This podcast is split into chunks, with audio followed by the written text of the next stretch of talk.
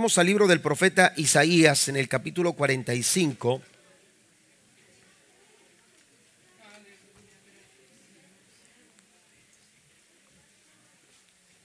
Isaías capítulo número 45. Quiero eh, que vaya por favor al verso número 22.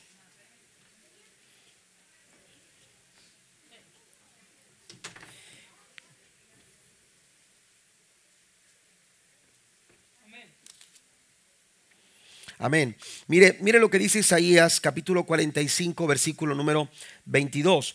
Eh, voy a, eh, a, mencionar algunas otras versiones eh, para lo que quiero, quiero compartir, pero dice el verso 22 que todo el mundo me busque. Amén, dice la nueva traducción viviente, dice que todo el mundo me busque para la salvación, porque yo soy Dios y no hay otro. Amén. Yo soy Dios y no hay otro, que todo el mundo me busque. Amén. Eh, eh, en referencia al versículo 22, la reina Valera dice, mirad a mí y sed salvos todos los términos de la tierra, porque yo soy Dios y no hay más. Mirad a mí todos los términos de la tierra. Si usted va a las diferentes versiones, se dará cuenta que todas, hermanos, eh, eh, versiones y, si bien de repente nos encontramos con que eh, hay una diferencia de palabras, todas nos llevan a la necesidad de enfocar nuestros corazones al Señor. Por ejemplo, la, Biblia de las Américas dice, y me gusta mucho cómo lo, y la mayoría de las versiones utilizan esta palabra, dice, volveos a mí. Amén, dice, volveos a mí. También eh, hay otra versión que dice, vengan a mí. Otra dice, pongan sus ojos en mí. Pero una y otra, eh, eh, las versiones, hermanos, todas nos señalan la importancia y la necesidad que tenemos de buscar al Señor de una forma enfocada, de estar enfocados en una búsqueda comprometida de la presencia del Señor. ¿Por qué menciono esto? Porque eh, eh, eh, hay, hay tantos desafíos hoy en día que nos llevan, hermanos, a perder nuestro enfoque de Dios. Y, nos distraen muchas cosas y nos comprometemos con tantas cosas que, que de repente nos olvidamos de desarrollar un estilo de vida que esté bien enfocado del Señor o esté bien enfocado en el Señor. El trabajo, las tareas del día, el hogar, la familia eh, muchas cosas nos roban nuestra atención o nos quitan eh, con mucha facilidad, hermanos, nos ocupamos de tantas cosas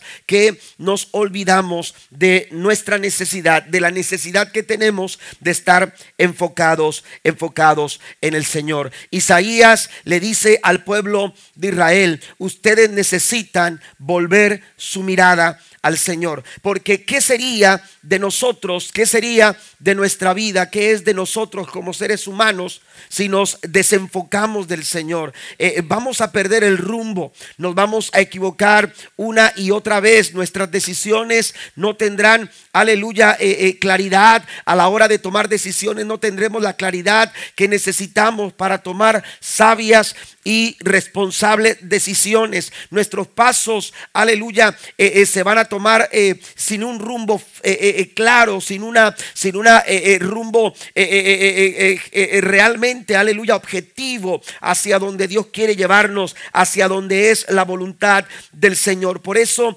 es importante escuchar el llamado de Isaías, escuchar el llamado del profeta a un pueblo que necesita volver su mirada al Señor, a una familia, a un corazón en esta noche que necesita, aleluya, redirigir su corazón y su mirada al Señor. Usted necesita estar certero en su enfoque, aleluya, de la persona de Cristo. Aun cuando usted esté en su trabajo, usted necesita estar enfocado, sabiendo, aleluya, que Dios está en todo lugar, eh, en nuestra familia, eh, en nuestro hogar, en donde quiera que estemos. Nosotros necesitamos desarrollar un estilo de vida que siempre esté enfocado en el Señor. Pero qué difícil es hoy en día con tantas cosas, aleluya, el tratar de estar bien enfocados. Esta semana me, me platicaba una una persona eh, eh, que salía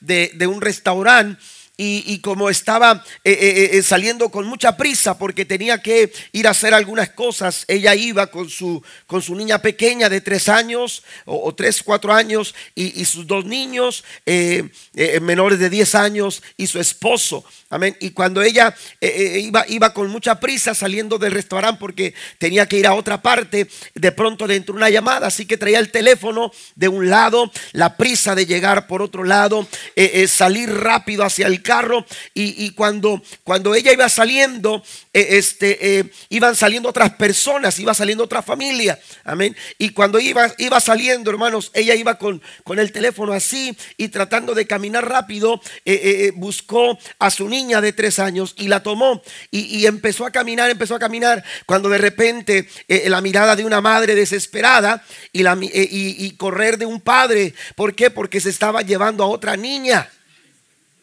Amén. A otra pequeñita que salía también junto a ellos. Pero como ella iba tan mal enfocada, porque ella iba tan distraída, porque iba, ella iba ocupándose de muchas cosas, porque nuestra mente Nuestros pensamientos están en muchas partes y, hay tantas cosas que hacer y hay tantas cosas que atender, hermano, que, eh, eh, pero las personas, lo bueno que las personas la miraban y se daban cuenta que iba tan distraída que, sabían que no era, pudieron, eh, pudieron darse cuenta que no era la intención de ella llevarse a, su pequeña, pero, pero como iba tan entrada en el teléfono, oiga, le gritó a la mamá, te llevas a mi hija. Y, dice, dice el esposo de esta, de esta hermana, dice el esposo de esta hermana que, su niña decía que, estaba así como enojada la otra niña, como dice, ¿por qué se lleva mamá a otra niña? Alimentando celos. Pero muchas veces, hermanos, nos desenfocamos con tanta facilidad. No, estamos tan ocupados o sobreocupados con tantas cosas que hacer que nos estamos olvidando de lo más importante. Jesús dijo, aleluya, buscad primeramente el reino de Dios y su justicia. Y ese buscad primeramente el reino de Dios es un llamado a enfocar nuestros corazones y nuestra vida en el Señor. Alguien le da un aplauso a, nuestro Dios en esta, en esta tarde. Usted necesita eh, enfocar su mirada en el Señor. Mirada a mí, dice la escritura. Aleluya. Dice, dice que todo el mundo me busque para la salvación porque yo soy Dios y no hay otro. Y a veces estamos muy pendientes de aquellas cosas que nos pueden desenfocar. Amén. Pero yo quiero mencionarle siete cosas, amén, que le van a ayudar a enfocarse en el Señor. Y pudiera haber más, pero solamente quiero mencionar siete cosas. Amén. No se preocupe tanto por aquello que lo puede desenfocar. Ocúpese más en las cosas que lo van a enfocar. Amén. Ocúpese más en las cosas que lo van a enfocar, aleluya, hacia el Señor. Lo primero que nos, ayuda para enfocarnos, hermanos, eh, eh, a desarrollar un estilo de vida enfocado en el Señor es, eh, la, oración, es desarrollar un estilo de vida que ora, un estilo de vida, aleluya, en una comunicación diaria con el Señor. Cuando hablo de orar, no me de, de, hacer oraciones o de practicar la oración, no me estoy refiriendo a orar cada vez que usted tiene problemas. No, a ese tipo de oración no me estoy refiriendo. Una oración que nos enfoca, una oración que nos mantiene al día, una oración que no permite las distracciones, es aquella oración que se practica diariamente, que continuamente, aleluya, se está apartando un momento para estar enfocado en el Señor. No importa que no haya necesidades que decirle al Señor. No importa que no haya peticiones que expresarle al Señor. No importa que no haya problemas que solucionar y que necesitemos la intervención del Señor. La oración que nos mantiene enfocados es aquella, amados hermanos, que se practica diariamente, que se practica continuamente. Y este tipo de, de, oración, hermanos, Jesús, Jesús la, la practicaba todos los días. Jesús, aleluya, se aplicaba, aleluya, a practicar una vida de oración, de oración diaria. Dígame, ¿qué problemas pudo haberle eh, eh, tenido que decir Jesús a, su Padre? Amén. Si usted, si usted eh, pudiera mencionar quizás ese momento tan, tan difícil en el Getsemaní, pero la Biblia nos dice que Jesús practicaba la oración todos los días. Y la Biblia nos dice, por ejemplo, en Marcos capítulo 1, versículo 35, levantándose muy de mañana, siendo aún muy oscuro, salió y se fue a un lugar desierto y allí oraba. Amén. Si usted quiere estar enfocado y, todos los días estar conectado con el Señor, de tal forma que aunque vengan situaciones que quisieran distraerle, usted permanece enfocado, usted necesita practicar la oración todos los días. Hacer de la oración, aleluya, un buen hábito. ¿Por qué hablo de hábito? Mire, no, no, no, estoy hablando de costumbre, no estoy hablando de rutina, no estoy hablando de tradición. Ah, es que el pastor está diciendo que oremos por tradición, oremos por rutina, oremos, aleluya, por, por costumbre. No, no me estoy refiriendo a eso. Me estoy refiriendo a una oración dinámica. Me estoy refiriendo a una oración, aleluya, que, que nos mantiene activos, practicando, aleluya. Mire, habitualmente todos los días comemos. ¿A poco no? Y, aunque usted no sepa que son las 12, cuando su, organismo, su cuerpo, oiga, está eh, eh, de alguna manera ya eh, está determinado a comer todos los días a las 12, aunque usted no tenga el reloj. Amén. Usted ya sabe que son las 12 porque su estómago empieza a sentir ahí una, una, un malestar, ¿verdad? De, de hambrita. Y, y tu estómago te está diciendo, ya son las 12. Ya son las 12, ya son las 12. ¿Por qué? Porque es, se vuelve un hábito. Amén. Se vuelve un hábito. Y cuando la oración, hermano, la practicamos diariamente, yo lo voy a, le voy a garantizar que usted no va a pasar un día sin orar. Usted va a tener la necesidad, sentir la necesidad, no de presentarle al Señor sus problemas, la necesidad de orar. La necesidad, siento la necesidad de orar. Den un aplauso al Señor en esta tarde. Para Jesús la oración era una prioridad en su vida. Y por eso, todas las mañanas, amén, donde quiera que estuviera, donde quiera que se encontraba, él tomaba un momento muy de mañana, siendo aún muy oscuro, salió y se fue al lugar desierto, un lugar apartado. Amén. Un lugar apartado. Usted no tiene que salir este, eh, eh, eh, afuera de Edinburgh para orar. Usted puede, puede buscar un lugar, un lugar apartado en su casa. Una hora determinada.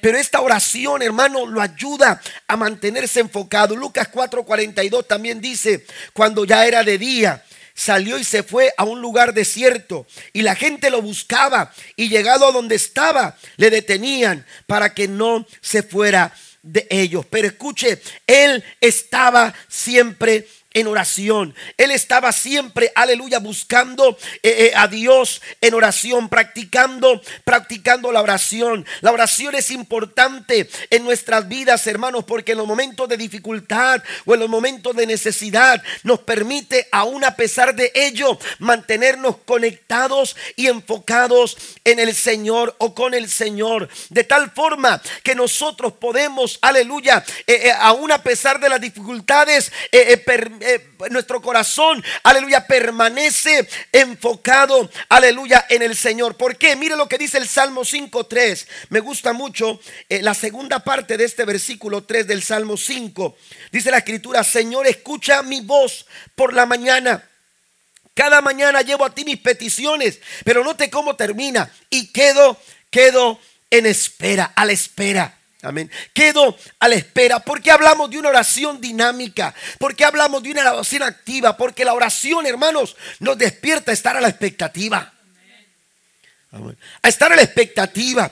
Yo no, yo no me duermo esperando. Yo no me duermo, aleluya, eh, eh, eh, pensando en que, en que no he recibido lo que, lo, lo, que he pedido. Aleluya, la expectativa de saber que Dios está por responder, que Dios está por llegar con la respuesta. Aleluya, Abacub decía, ya he presentado mi queja, ya le he dicho a Dios mi necesidad, ya le he dicho a Dios cómo me siento. Ahora todo lo que me falta es esperar. ¿Cuántos están esperando todavía? Bendito el nombre del Señor.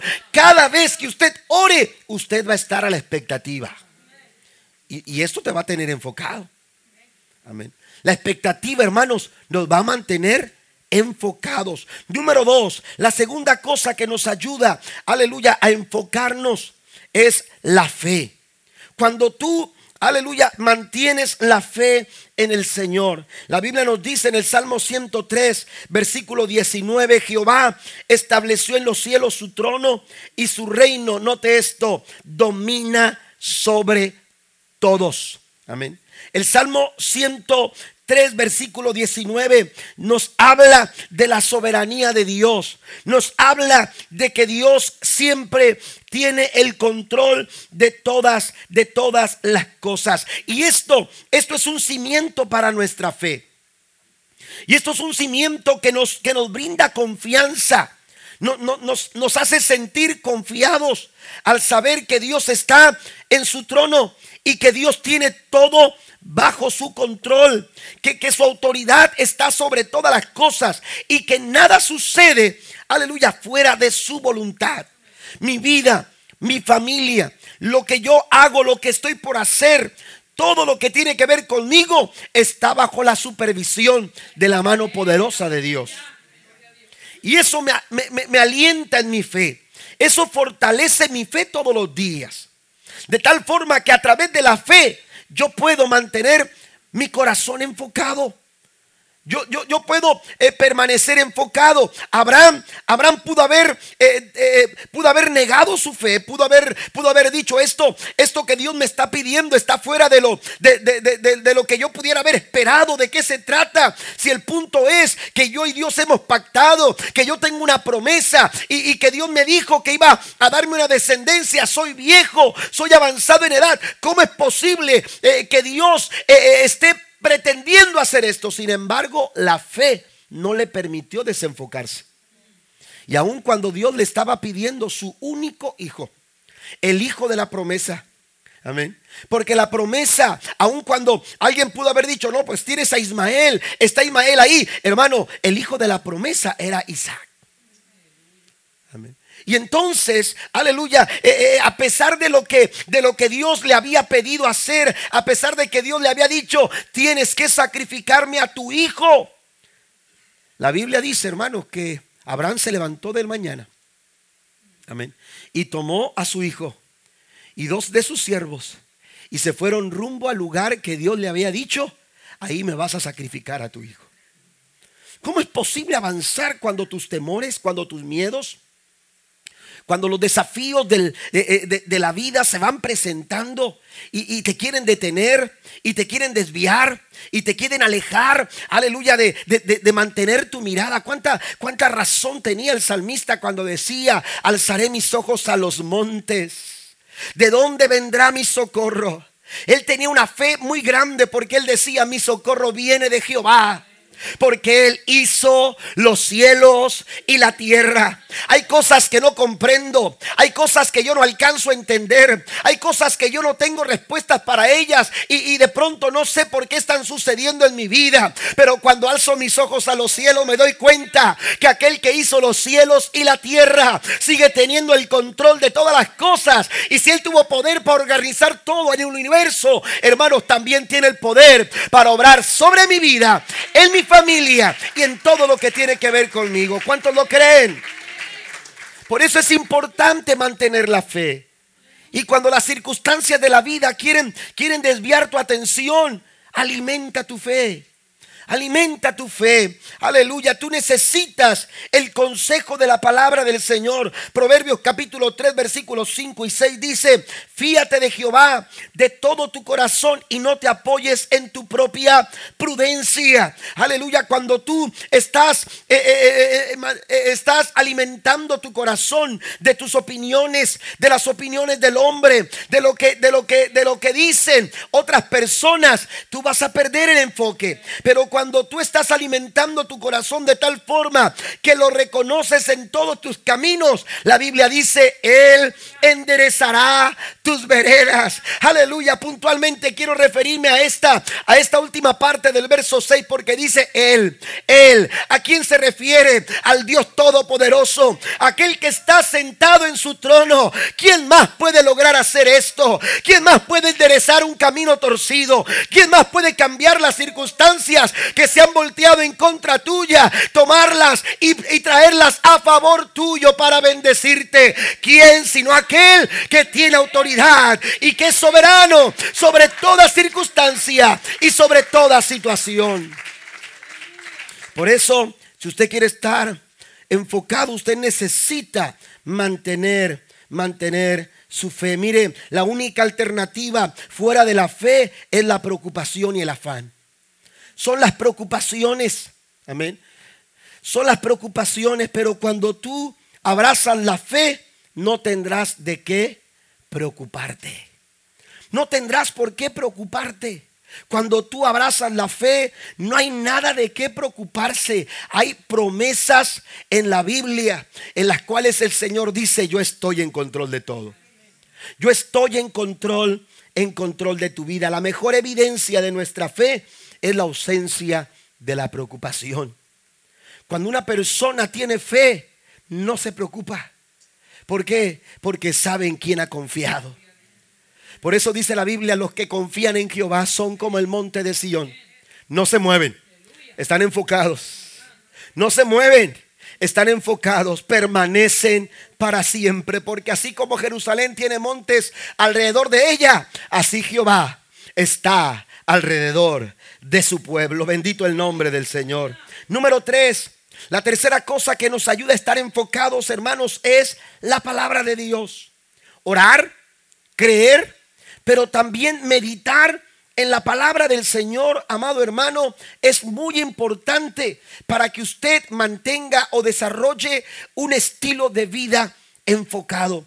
Muchas cosas quieren llamar la atención, muchas cosas quieren robar nuestra atención del Señor. Amén. Pero la oración, la fe y la palabra del Señor nos ayudan a mantener nuestra mirada, así como lo dice el profeta, a volver nuestra mirada al Señor a volver nuestra mirada al Señor. Cuando, cuando Pedro eh, descendió de aquella barca, cuando, cuando vio que después de haber visto que Jesús venía eh, caminando y, que Cristo se había revelado a ellos, la Biblia dice, amados hermanos, que Pedro, Pedro bajó de la barca y entonces empezó a caminar. Pero la Biblia también nos dice que en ese momento, mientras Pedro caminaba, las olas se levantaban, la circunstancia, ese momento tempestuoso, hermanos, aleluya, empezó a abrumar la vida de Pedro y la Biblia dice que Pedro, eh, que Pedro quitó su mirada de Jesús.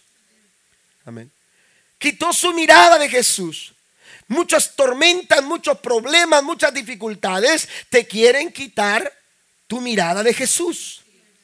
La Biblia dice que tenemos que poner nuestros ojos en el autor y consumador de la fe. No mire el problema, no mire la dificultad, no mire la adversidad, mire a Cristo. Ponga su mirada en el Señor. Amén. Y cuando Pedro quitó su mirada de Cristo, hermano, la Biblia dice que comenzó a hundirse.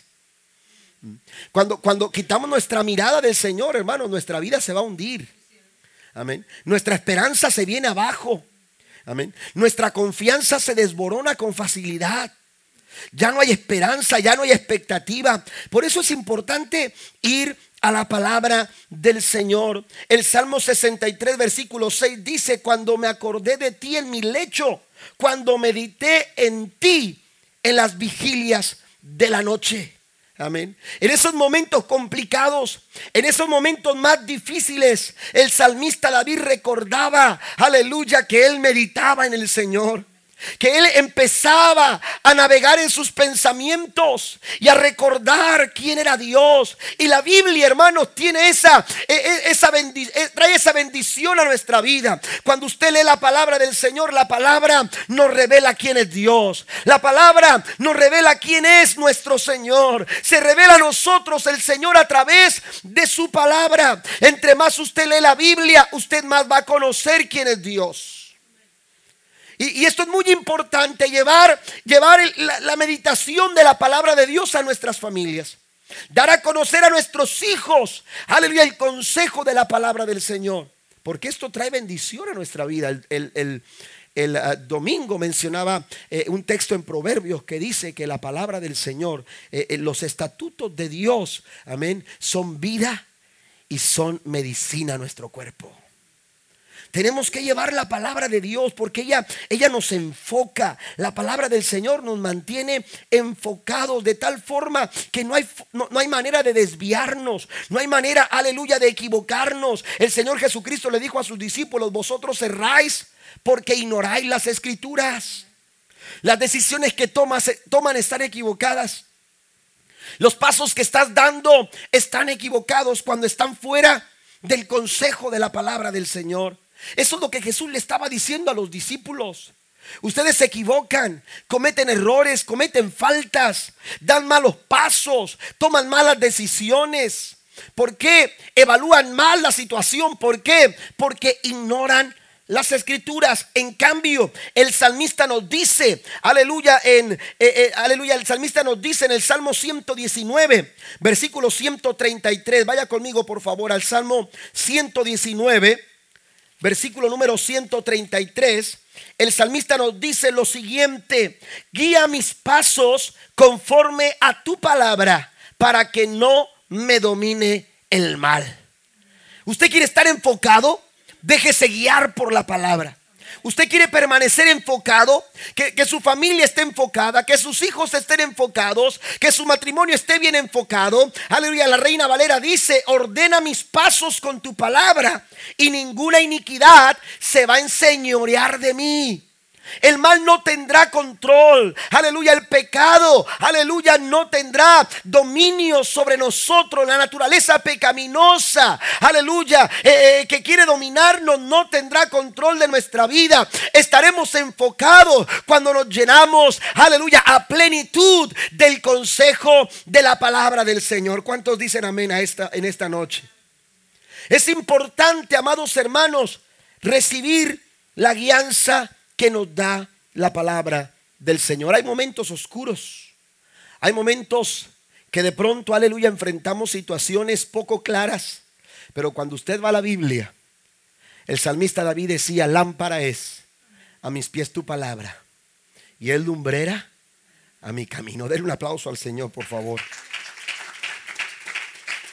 El tiempo de meditación en la palabra del Señor nos mantiene alertas y sensibles. Amén. Si usted va eh, a, la Biblia, se dará cuenta que cuando Jesús habló de los, de los tiempos futuros, habló que iban a venir muchos engañadores. Pero hay una palabra que se repite una y otra vez. Mirad que nadie os engañe. Mirad, estén alertas. Amén. Estén apercibidos. ¿Cómo lo vamos a hacer? ¿Cómo lograremos estar apercibidos? ¿Cómo lograremos estar alertas en esos momentos complicados? La palabra del Señor. La palabra del Señor nos ayuda a mantenernos alertas y sensibles para hacer lo que Dios nos está pidiendo que nosotros hagamos. Número cuatro, también hermanos, es importante obedecer a Dios. Amén. Orar, creer, meditar en la palabra, pero también número cuatro, algo que nos ayuda a estar enfocados, hermanos, es la obediencia. Amén. Pero me refiero a la obediencia oportuna. Porque de pronto hay cosas que usted sabe que usted tiene que hacer, pero las está dejando para después. Amén. Y eso no es una buena práctica. Amén. Eso se llama postergar. Amén. Y, no sé, parece que mi hermano Gesiel me mencionaba que, que, no sé qué en parte, no sé si es en México, que quieren, quieren, están tratando, me parece que los psicólogos o alguien está tratando, hermanos, de, eh, eh, de, de, de establecer que la postergación, amén, hay una palabra que se utiliza también para postergar, procrastinar. La procrastinación, hermanos, ahora se trate como una enfermedad. Amén. ¿Y usted sabe lo que significa eso? Amén. ¿Me entiende? Imagínese, todo va a estar enfermos. ¿Cuánta gente no estará enferma? Pero eso no es, una, no es, un, no es un buen hábito. Procrastinar. Y hay cosas que usted sabe que usted tiene que hacer, pero las está dejando para después. Eso no es obediencia. Amén. Obedecer oportunamente. Obedecer, amados hermanos, es la consecuencia de estar nosotros enfocados. Aleluya, nos ayuda a estar enfocados, nos permite estar enfocados. Cuando usted oye la palabra, usted tiene que aplicar la palabra. Recuerde lo que dice Santiago. Santiago dice que no seamos solamente oidores, sino hacedores. Amén. Y, lo, lo, presenta eh, como, como, como, una cuestión, hermanos, eh, que viene consecuente. Amén. No, no, no podemos dejarlo para después, tenemos que hacerlo ahora. Amén. Lo que, lo que escuché lo tengo que aplicar hoy. Lo que escuché lo tengo que vivir hoy. No es para mañana, porque después se nos olvida, porque hay quienes van al espejo, dice, dice la escritura, como aquellos que van al espejo y después se olvidan. Amén. Se olvidan y aun cuando se vieron en el espejo no recuerdan. Así sucede con aquellos que están procrastinando, aquellos que están dejando para después la obediencia. La obediencia a Dios tiene que ser oportuna. La obediencia a Dios tiene que distinguirse, amados hermanos, por una actividad oportuna. Y si Dios está hablando y si Dios está eh, comunicándonos, aleluya, y si Dios está ordenando, si Dios está dando eh, oportunamente una, una, un mandato, hermano, lo que nos queda a nosotros es obedecerlo ahora. ¿Cuántos dicen amén a esto? Tenemos que aprender a obedecer al Señor oportunamente, porque cuando obedecemos oportunamente, hermanos, vamos a ser bendecidos. Amén. Vamos a ser bendecidos. Usted recuerda cuando Dios le habla a Josué, en el capítulo 1 de Josué, versículo 8. La Biblia dice que Dios habló a Josué y le dijo que nunca se aparte de tu boca este libro de la ley sino que de día y de noche vas a meditar en él. Amén. Pero no se queda ahí. ¿Para qué tienes que meditar? ¿De qué te sirve llenarte de la palabra de Dios? Para que para que guardes, pero también para que hagas. Amén. Para que guardes y hagas todo lo que en él está escrito, porque entonces harás prosperar tu camino y todo te saldrá bien. ¿Cuántos aquí quieren prosperar? ¿Y cuántos quieren que, todo les salga bien? Todos, ¿verdad? Todos queremos prosperar. Todos queremos que las cosas nos salgan bien. Bueno, hay que aplicar lo que hemos escuchado. Hay que aplicar lo que, hay que obedecer lo que Dios nos ha estado diciendo que hagamos. Quiero llevarlos a una cita en Deuteronomio capítulo número 28. Deuteronomio capítulo número 28. La Biblia nos, nos dice lo siguiente. En el verso 28, versículo número, número 1, dice, si obedeces al Señor, tu Dios, en todo y cumples cuidadosamente sus mandamientos que te entrego hoy, el Señor tu Dios te pondrá por encima de todas las naciones del mundo. Y si obedeces al Señor tu Dios, dice el verso 2, o sea, lo repite, dice, recibirás las siguientes bendiciones. Tus ciudades y tus campos serán benditos. Tus hijos y tus cosechas, serán benditos. Las crías de tus rebaños y manadas serán benditas.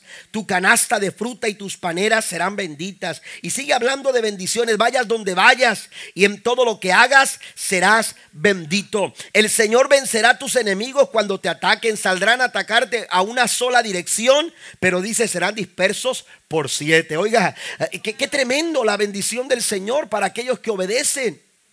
Tenemos que obedecer, tenemos que aplicar. Y cuando la obediencia, hermanos, es un estilo de vida en nuestros corazones, en nuestras vidas, están, permanecemos enfocados, permanecemos enfocados. Y esto, esto le agrada al Señor. Número 5, ya voy, ya voy a terminar. Número 5, dependa del Espíritu Santo.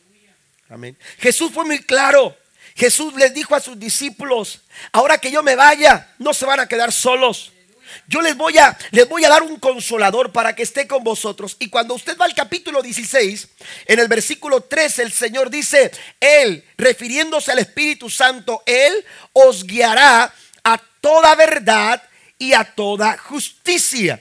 El Espíritu Santo no está solamente para consolarnos en los momentos complicados, en los momentos de dolor, en los momentos de, adversidad, en los momentos de dificultad, cuando, cuando, cuando la vida nos maltrata. El Espíritu Santo nos está enfocando. No todos los días el Espíritu Santo quiere dirigir nuestras vidas, quiere, quiere tomar, aleluya, eh, eh, quiere tomar nuestra vida eh, de nuestra mano para, para encaminarnos, para dirigir para guiarnos, para conducirnos. Y cuando usted se dispone, aleluya, a la persona del Espíritu Santo, el Espíritu Santo te va a enfocar hacia el cumplimiento de la voluntad del Señor. Si usted va a Efesios en el capítulo 5, versículo 18, el apóstol Pablo nos hace un llamado y le dice a la iglesia de Éfeso, sean llenos del Espíritu Santo. Y estar llenos, amados hermanos, aleluya, eh, amerita o, o exige que nosotros, aleluya, estemos continuamente relacionándonos con el Espíritu Santo de Dios. Cada día necesitamos buscar, aleluya, la ayuda del Espíritu Santo de Dios sobre nuestras vidas. A eso se refería el Señor Jesús cuando, cuando señalaba a sus discípulos, no los voy a dejar solos. Usted no está solo. Usted no está solo en esa circunstancia, en esa situación que busca desviarte. El Señor dice, tú no estás solo. El enemigo a veces quisiera hacernos pensar que estamos solos, hacernos sentir que estamos solos. ¿Por qué? Porque las personas nos, nos abandonan, aquellos que dijeron voy a estar contigo, no te preocupes, te voy a apoyar en esto que quieres hacer. Y de repente cuando estás dando pasos eh, eh, eh, que tú estás, que tú querías dar y, que te animaste porque otros dijeron voy a estar con, contigo y, y de repente te piensan abandonar. Hermano, yo quiero decirte en esta noche que aunque todos te abandonen, el Espíritu Santo siempre estará ahí para ayudarte y para darte la fortaleza que tú necesitas. El Señor dijo, no los voy a dejar solos. Tu familia no está sola. Tu matrimonio no está solo. Tus hijos no están solos. El Espíritu Santo está con ellos. El Espíritu Santo está ahí cuando usted lo busca, cuando usted le pide al Espíritu Santo de Dios, aleluya, que, esté con usted, aleluya, que, que, que, se mueva en su casa, que, que, se haga presente en sus vidas. La Biblia dice, Él los guiará a toda verdad y a toda justicia. Esto es enfoque. Tendremos enfoque Aleluya, aun cuando haya muchas cosas eh, delante de nosotros eh, eh, que buscan distraernos, el Espíritu Santo nos va a llevar oportunamente a la decisión que, Dios quiere que nosotros tomemos. Número 6, hermanos, otra cosa que nos mantiene enfocados es aprender a dar para el Señor. Cuando usted da, aleluya, usted está enfocado. Usted está enfocado cuando usted eh, ofrenda, cuando usted diezma, cuando usted contribuye dentro de la obra del Señor. Su, enfoque, aleluya, en la persona de Cristo eh, eh, va, a afirmarse. De tal forma, hermanos, que aún sus finanzas le van a recordar, así como lo decía el salmista, de lo recibido de tu mano. Eso es enfoque. No, no, no, no, no nos vamos a equivocar. Eh, lo que tenemos, lo que hemos alcanzado, lo que hemos logrado, lo disponemos al Señor. ¿Por qué? Porque todo lo hemos recibido de Él. La Biblia nos dice en Lucas capítulo 6, verso 38, dad y se os dará. Medida buena, apretada, remecida y rebosante darán, dice, en vuestro regazo, porque con la misma medida con que mides, os volverá a medir. Amén. Dios está dispuesto a bendecirnos. Dios está dispuesto a prosperar la obra de nuestras manos. Pero cuando usted aprende a compartir, cuando usted aprende a dar, cuando usted se desprende, aleluya, de, su ofrenda para dársela al Señor, cuando usted en obediencia a la palabra trae sus diezmos para consagrarlos al Señor, usted lo que está haciendo es dirigiendo su mirada a Él. Lo que usted está haciendo es dirigiendo su mirada a Él, porque mire, eh, eh, usted sale todos los días a trabajar y usted pudiera llegar a pensar, bueno, eh, esto es fruto de mi trabajo. Y bueno, es cierto, pero ¿quién le da las fuerzas? ¿Quién le abrió esas puertas? Yo orado por personas que me han dicho, pastores, que quiero que Dios me dé un trabajo. Y cuando Dios le da un trabajo, se olvidan de la iglesia. Mm. Tristemente, hermanos, se ocupan tanto en el trabajo que Dios les dio y se olvidaron del que se los dio. Por eso Dios, nos, Dios no pide porque necesite. El Señor dice, mío es el oro y la plata. Amén. Si usted no da, créame, Dios moverá a alguien más para que lo dé.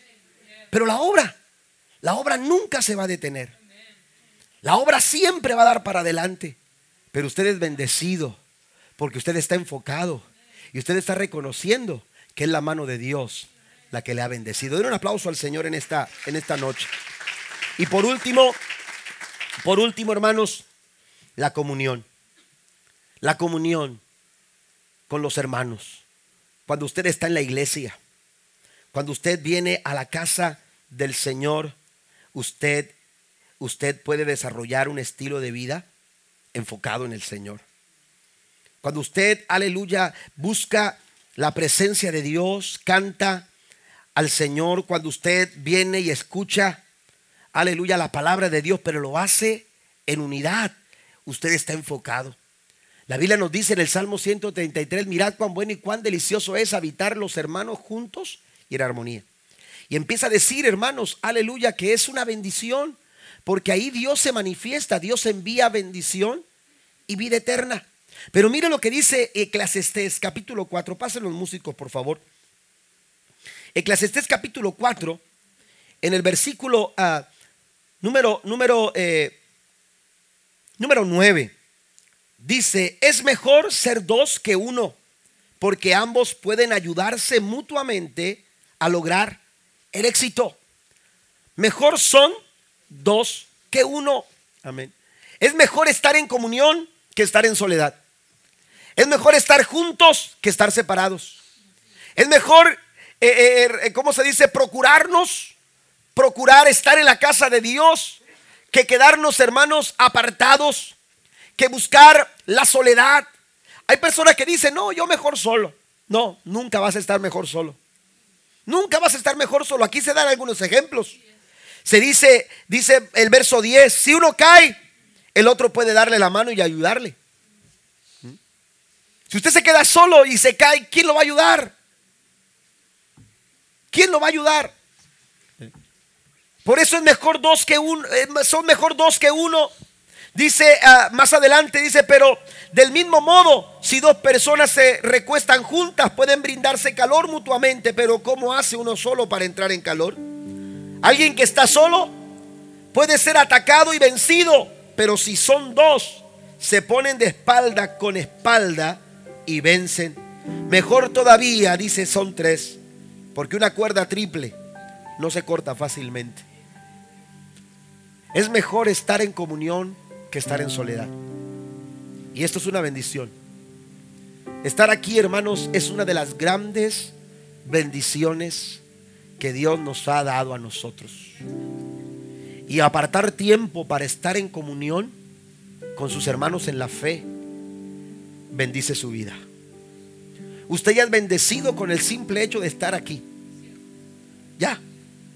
El simple hecho de haber saludado a alguien en la puerta el simple hecho de haberse sentado al lado de alguien, usted ya es bendecido. Usted ya es bendecido, pero la comunión no queda ahí. La comunión, aleluya, nos, nos invita a involucrarnos, a participar. Y usted va al Nuevo Testamento y dice, el Nuevo Testamento nos presenta por lo menos 14 cosas en las que podemos involucrarnos los unos a los otros. Orar los unos por los otros. Amén ayudarse, los unos a los otros, motivarse o animarse, alentarse los unos a los otros.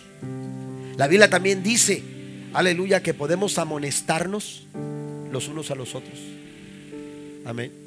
Cuando yo comenzaba la vida cristiana, hubo muchas personas que se acercaron a mí para decirme, ¿sabes qué? Ten cuidado con esto. ¿Sabes qué? Ten cuidado. Era un joven. Tenía 16 años cuando comencé a predicar. Pero hubo personas, hermanos, que, que sentía la comunión y el amor. Y en ese amor siempre hubo una palabra de aliento, de ánimo. ¿Sabe qué? Que me ayudó a permanecer confiado. Y desde aquel año 1990, hermanos, nunca he dejado los caminos del Señor. Nunca me he, ido por ninguna otra por ninguna otra parte. ¿Sabe por qué? Porque la comunión con el pueblo de Dios la comunión con la iglesia me ha ayudado a permanecer hasta el día de hoy. Hay gran bendición cuando descubrimos, hermanos, eh, eh, eh, cuando descubrimos el hecho de que nos hace tanto bien estar en comunión. Estar en comunión con los hermanos. No se aparte, no se aleje, no busque la soledad. Acérquese, involúcrese, entre a un tiempo de comunión con la iglesia. Involúcrese en alguna área de trabajo de la iglesia, sea pequeña o sea más grande, como sea, comprométase a estar en comunión. Una forma de estar en comunión es ponernos de acuerdo. Es estar de acuerdo. La Biblia nos dice, hablando en los evangelios, el Señor que si dos de vosotros se ponen de acuerdo para orar. Cuando usted se pone de acuerdo para orar, eso es comunión. Y cuando dos se ponen en comunión para orar, dice el Señor, ¿qué les puedo negar? ¿Qué les puedo negar? ¿Qué puedo negarle a dos personas, a tres personas, a un pueblo que están enfocados? y están rogando por una misma cosa porque están de acuerdo. Eso es hermoso. Por eso el salmista dice, miren, como que a veces no, no valoramos lo que tenemos. Miren, miren cuán bueno y cuán delicioso es habitar los hermanos juntos en armonía. Amén.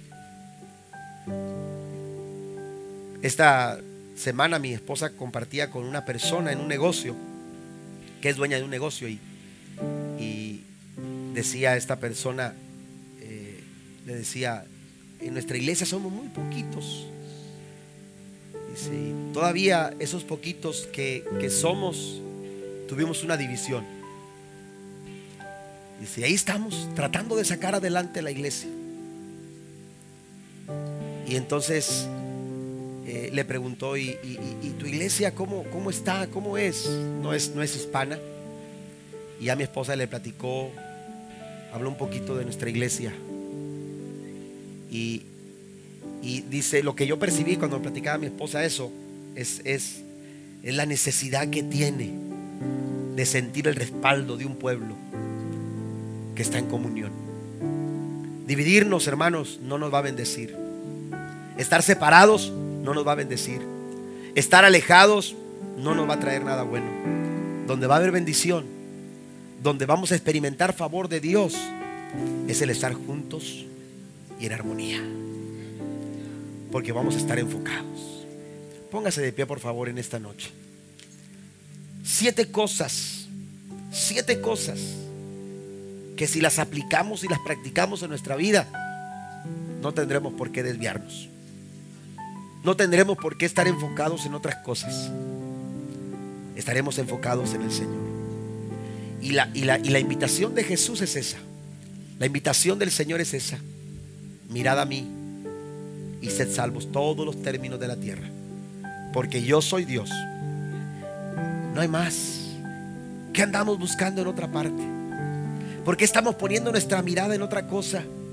Porque estamos poniendo nuestra esperanza en lo que pueda hacer el abogado, lo que pueda hacer el doctor, lo que pueda hacer un aumento de trabajo, de, de, de, de sueldo en el trabajo, lo que pueda hacer alguien. ¿Qué tenemos que andar poniendo nuestra expectativa hacia allá? Cuando en esta noche podemos, podemos mirarlo a Él. Podemos volver nuestra mirada a Él. Y cuando vemos nuestra mirada a Él, dice el Señor, yo soy Dios y fuera de mí no hay más. ¿Cuántos lo creen en esta noche?